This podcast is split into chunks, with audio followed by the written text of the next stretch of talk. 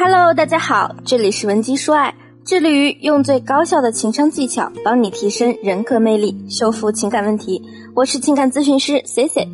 如果你有感情问题，可以加我们情感分析师的微信文姬零零六 W E N J I 零零六。今天我们要讲的是关于男女沟通的那点事。我们都知道，沟通不是单方面能完成的，它是一个互相配合的行为。尤其是当你们两个人产生矛盾时，首先呢，我先跟大家分享一个比较典型的案例。今年上半年呢，有个叫曼曼的姑娘跑来和我诉苦，说她老公啊要跟她提离婚。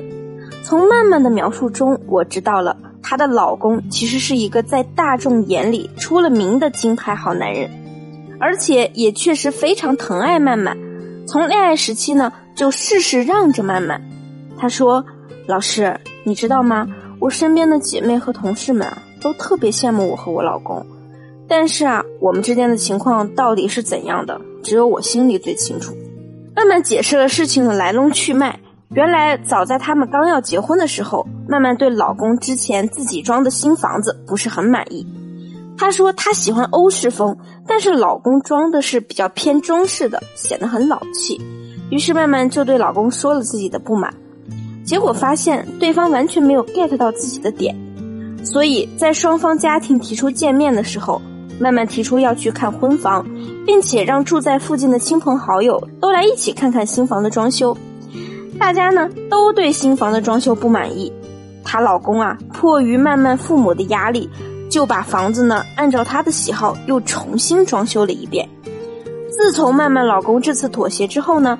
曼曼就觉得自己好像掌握了让男人听话的技巧了。此后呢，但凡两个人意见不合，老公不愿意迁就的话，曼曼就习惯性的通过这种迂回的方式来达到自己的目的。曼曼也是个比较会做人的人，每次长辈们帮了她，她就会买一些礼物什么的感激对方，所以她和公婆也相处的很好，公婆也都比较让着她。这次呢，她老公一提离婚，全家都炸锅了，纷纷来劝和。结果周围人越劝，她老公就越坚定的要离婚。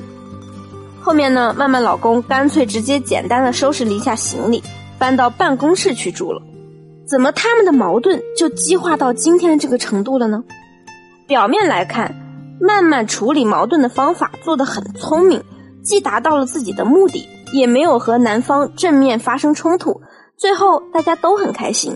但是实际上，整个过程中，她的老公啊一直都很憋屈，觉得自己在这个家没有地位，连话语权都没有。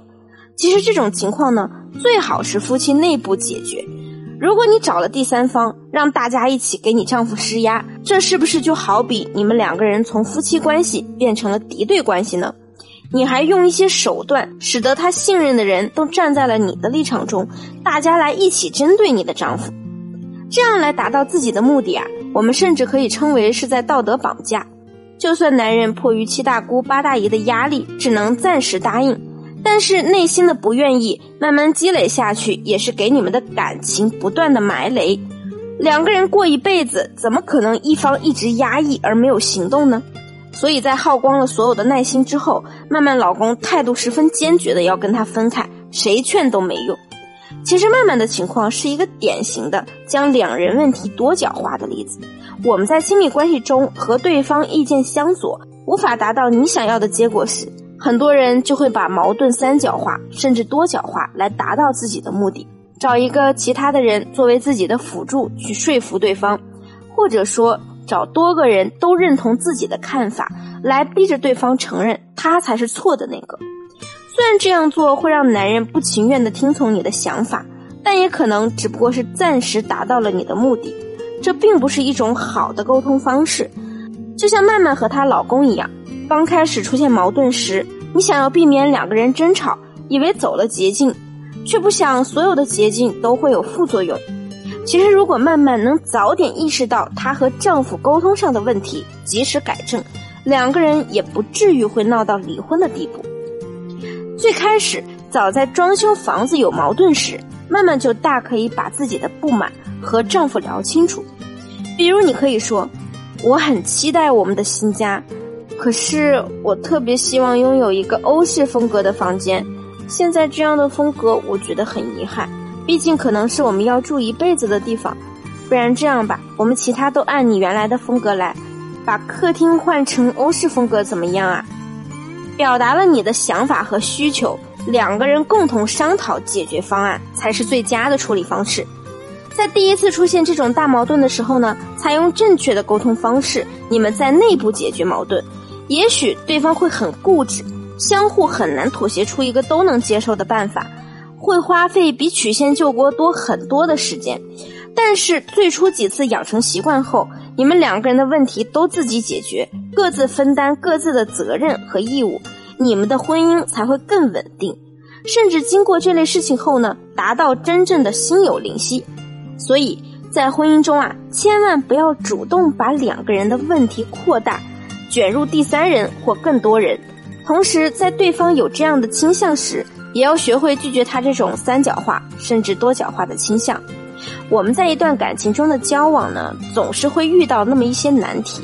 不论你是选择逃避冷战，还是找其他人做帮手，都不是最佳解决方式。因为问题不是躲避或者无视就可以解决的。我们要做的应该是有效的沟通。那么，有效沟通的具体方法有哪些呢？添加 C C 助理的微信稳基零零六，文姬的全拼零零六，发送你和他最近的感情矛盾。我们一定会给你一个针对性的解决方案，让你成为他心尖上的人。好了，今天的节目就到这里了，我们下期再见。文姬说爱，迷茫情场，你的得力军师。